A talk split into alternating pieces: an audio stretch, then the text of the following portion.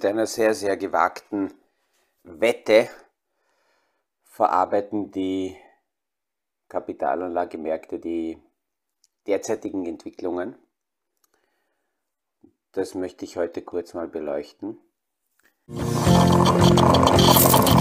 Aus dem Kaffeesatz, der Podcast von AL und E Consulting. Aktuelle Kapitalmarkt- und Wirtschaftsfragen verständlich erklärt mit Scholt Janosch.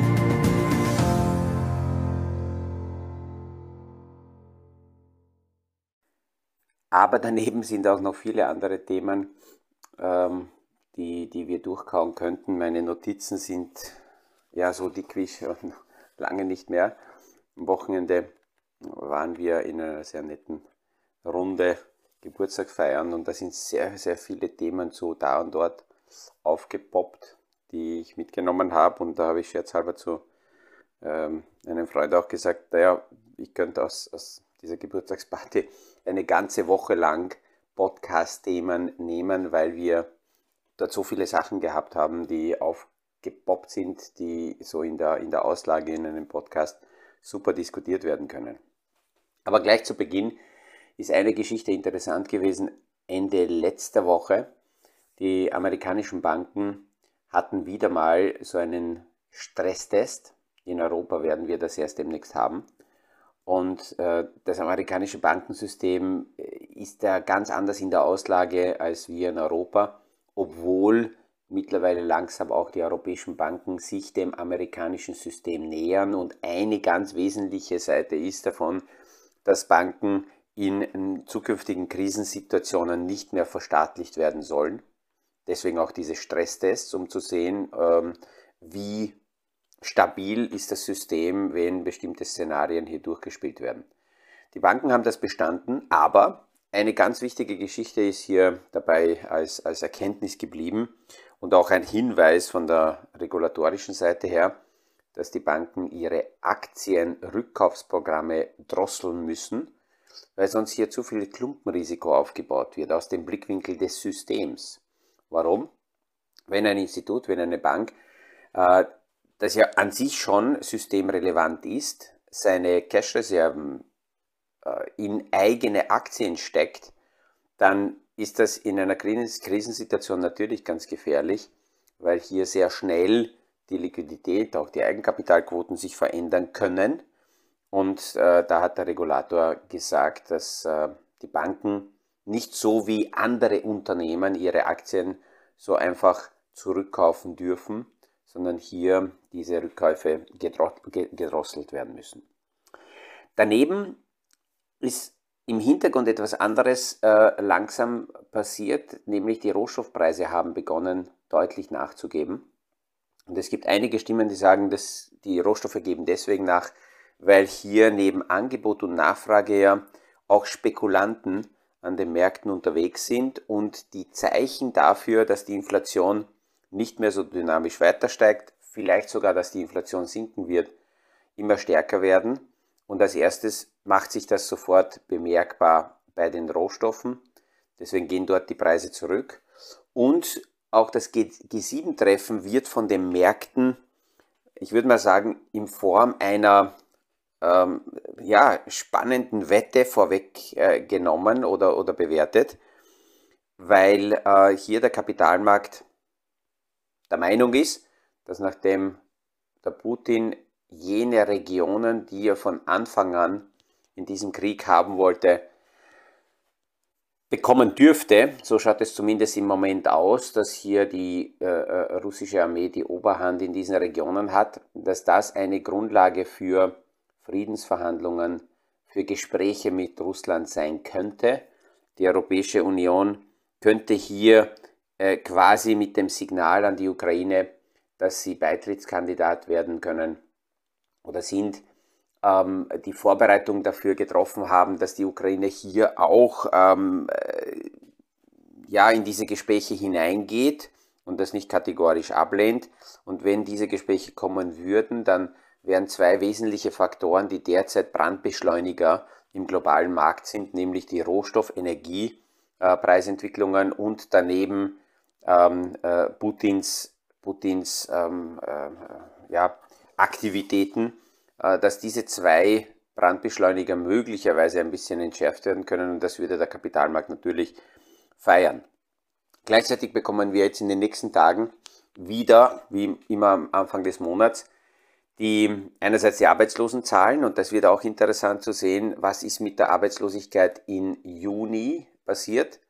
Ist die Arbeitslosigkeit gestiegen oder ist die gesunken? Und im Moment würde der Kapitalmarkt einen, einen äh, Arbeitslosen, eine Arbeitslosigkeitsanstieg eher feiern, weil es dann das als Zeichen gewertet würde, dass ähm, die Wirtschaft nicht überhitzt, dass die Unternehmen ein wenig abkühlen, dass die Notenbank dann nicht mehr so sehr unter Druck ist, Zinsen noch radikal erhöhen zu müssen.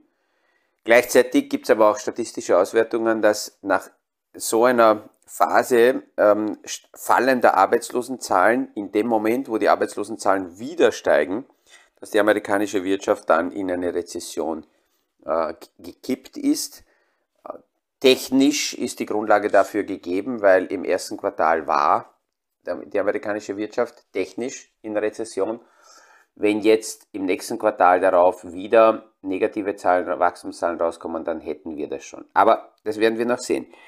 Und dann kommt noch eine andere Zahl diese Woche raus, nämlich die, Einkaufer, äh, die, äh, die Einkaufsindexzahlen. Ähm, Diese Zahl zeigt auf, zu welchen Preisen die Unternehmen die Rohstoffe und die Basisbauteile einkaufen.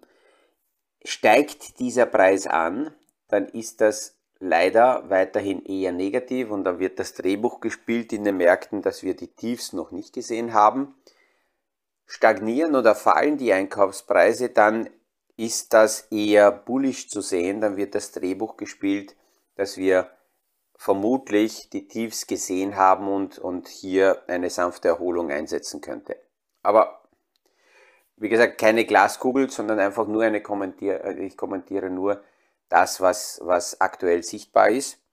Und es ist auch klar sichtbar, dass Joe Biden äh, mit seiner Reise jetzt nach Elmau und dann Richtung äh, Saudi-Arabien seine, seine Wahlchancen ein wenig versucht, irgendwie ins rechte Licht zu rücken. alle Maßnahmen, die jetzt mit den Saudis getroffen werden könnten, im Hinblick auf Ölpreis, würden sich in August, September auswirken und das wäre vom Timing her für Joe Biden gerade ideal, weil äh, in Amerika ja im November die Wahlen sind und ähm, äh, die, die Wahlen werden an der Zapfsäule gewonnen oder verloren. Und er muss schauen, dass die Benzinpreise nach unten gehen, damit er überhaupt noch irgendeine Chance hat. Das Zweite, was sehr interessant war jetzt am Wochenende, dass er seinen ähm, er hat ja Anfang 2020 einen gigantischen Infrastrukturprogramm angekündigt und das hat er in Amerika noch nicht durchgebracht. Hätte er diesen äh, Build Back Better Plan durchgebracht, dann wäre wahrscheinlich die Inflation noch höher. Aber jetzt in Elmau hat er diese Infrastrukturidee auf die globale Wirtschaft ausgeweitet und die anderen Partner in der G7-Runde waren recht begeistert man will nicht von einer Konkurrenz sprechen, aber von einer Alternative zur äh, chinesische, chinesischen Seidenstraße. Und wir dürfen nicht vergessen, dass in den vergangenen Jahrzehnten sehr viele Ideen der Chinesen auch vom westlichen Geld und vom Kapital aus der westlichen Welt äh, finanziert wurden, weil man da immer mit äh, feuchten Augen die chinesischen Zahlen bewundert hat und gesagt hat, wow, wie toll ist das und China baut die neue, neue Seidenstraße und das ist wirtschaftlich so toll. Unter den aktuellen Rahmenbedingungen schaut es aber ganz anders aus und sowohl in Russland als auch in China fällt immer stärker das westliche Geld und mit dieser Idee, dass der Joe Biden rausgeht und sagt, machen wir eine globale Infrastrukturinvestition, schafft er eine Alternative genau für äh, dieses Kapital, das ja an der Seidenstraße sich beteiligt hätte. Und äh, beginnt, äh, er hat jetzt am Wochenende schon begonnen, die Nachteile dieser chinesischen Idee aufzuzeigen und indirekt damit die Vorteile der äh, westlichen Infrastrukturprogramme aufzuzeigen. Also diese Thematik wird sicher interessant, könnte die Märkte genauso beflügeln und ähm, das werden wir auch weiter verfolgen. Was ist noch so als Thema am Wochenende aufgetaucht? Ähm, immer wieder taucht ja die Geschichte mit der Transparenzfrage und nicht weit weg sind dann die ganzen Kryptothemen auf und auch jetzt haben wir so in, in kleineren Gruppen darüber geplaudert. Und ich bekomme leider von, äh, oder Gott sei Dank, von sehr vielen Kunden immer wieder äh, Unterlagen zugespielt, zugeschickt mit der Frage, Herr Janosch, was halten Sie davon?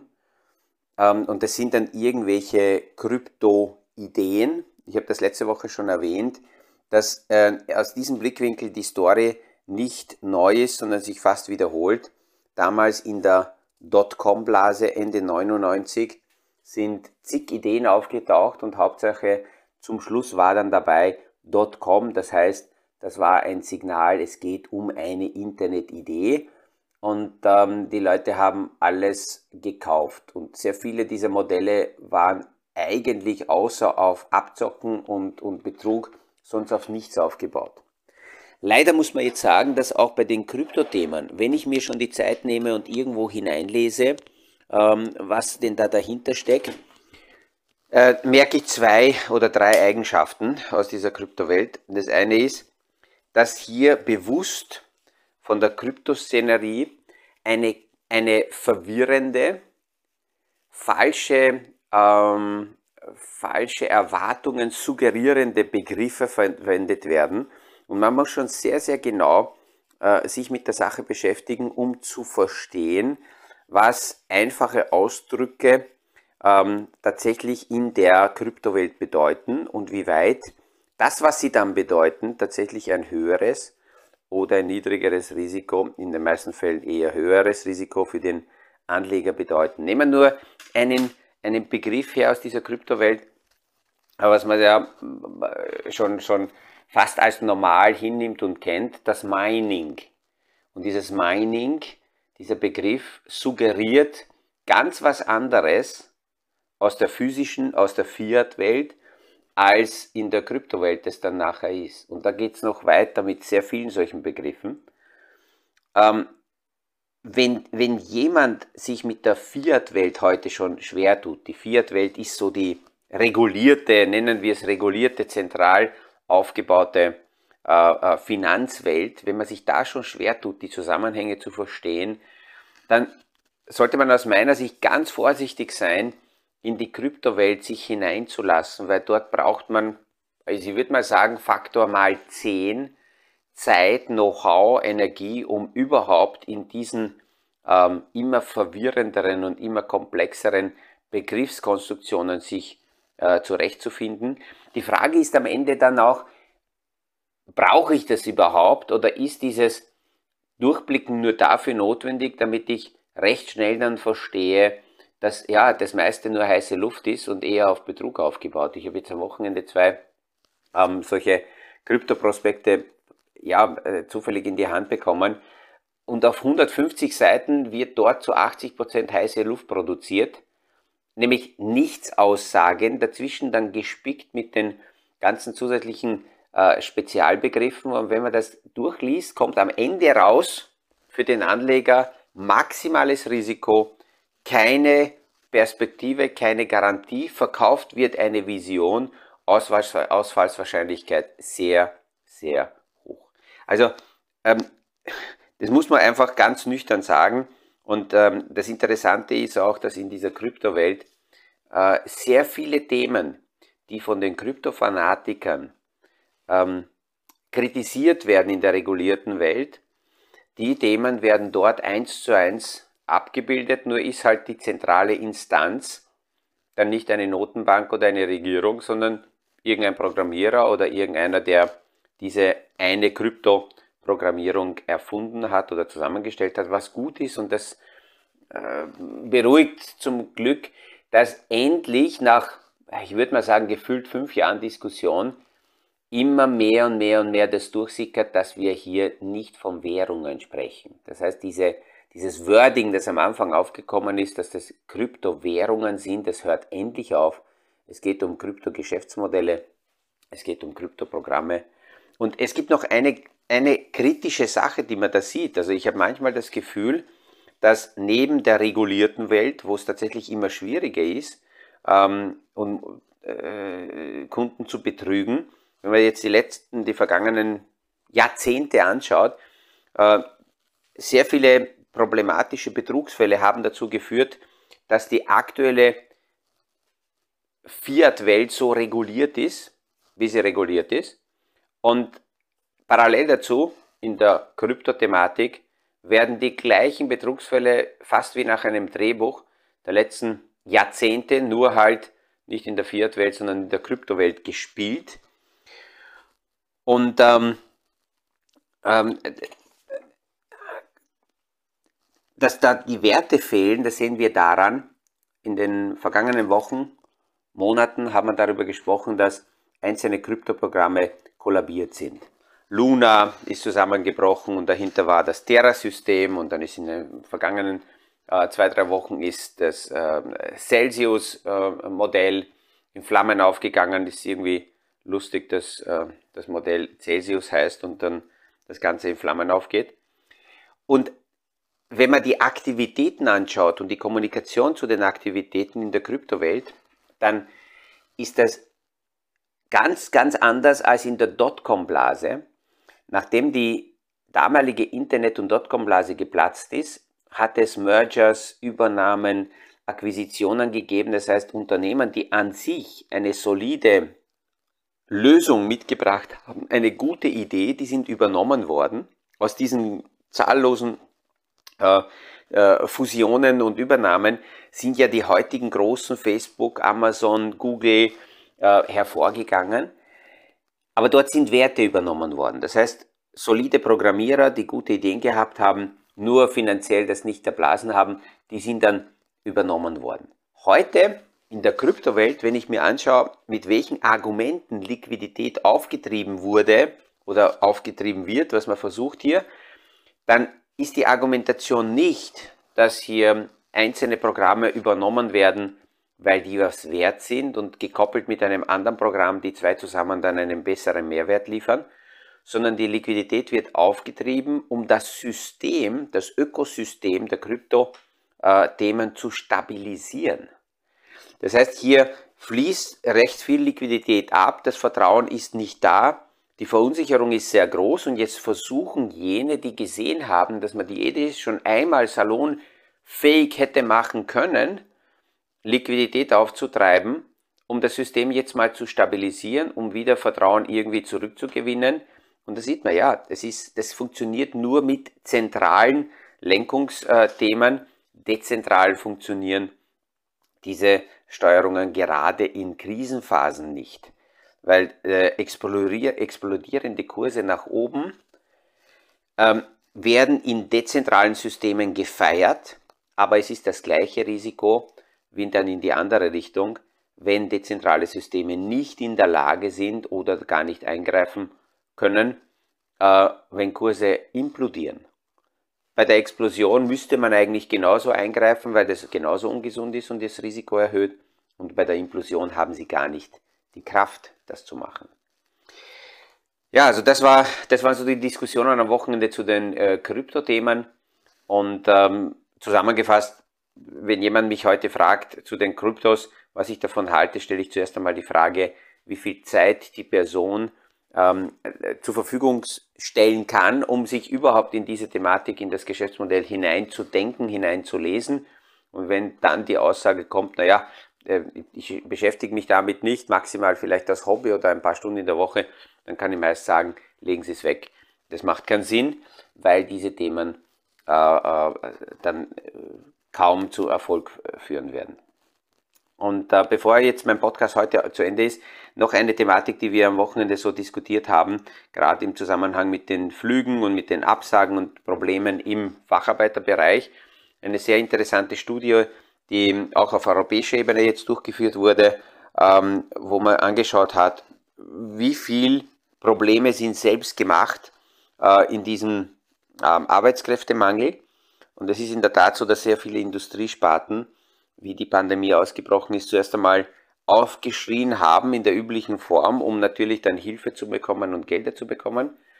Aber dann diese Gelder nicht unbedingt dafür verwendet werden, um ihre eigene Transformation nämlich in Hinblick auf, auf Arbeitskräfte äh, voranzutreiben, sondern haben teilweise in, in die eigene Infrastruktur, in die Renovierung ähm, ähm, äh, investiert. Man könnte böse sagen, dass sie sich aus diesen Geldern eher bereichert haben, weil ihre eigene Substanz gestärkt wurde, aber nichts oder sehr wenig für die Mitarbeiter getan wurde.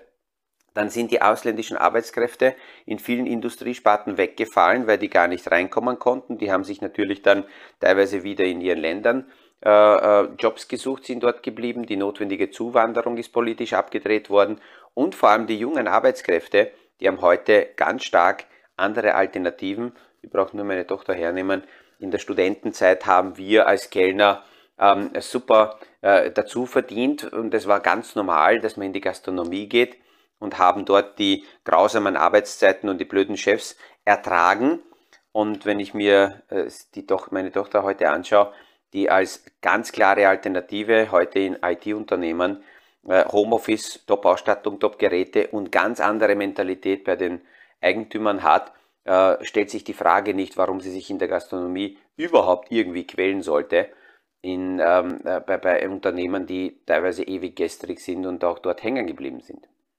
Also das sind alles Themen, die, die immer wieder so auftauchen und da könnte man noch tiefer reingehen. Ich werde in den nächsten Tagen sicherlich in dem Podcast noch mit diesen Themen ein wenig mich auseinandersetzen und parallel dazu auch beleuchten, was so tagtäglich äh, Neues daherkommt und wie diese Wette des Kapitalmarktes ausgeht, äh, wohin die Entwicklung weitergehen könnte.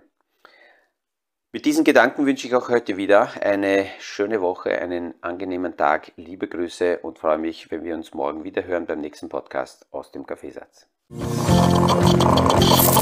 Das war aus dem Kaffeesatz, der Podcast von AL und E Consulting zu aktuellen Kapitalmarkt- und Wirtschaftsfragen, verständlich erklärt mit Scholt Janosch. Aktuelle Fragen, Rückmeldungen und Anmeldungen zum nächsten Kapitalmarkt-Talk findet ihr auf unserer Homepage www.aleconsulting.at.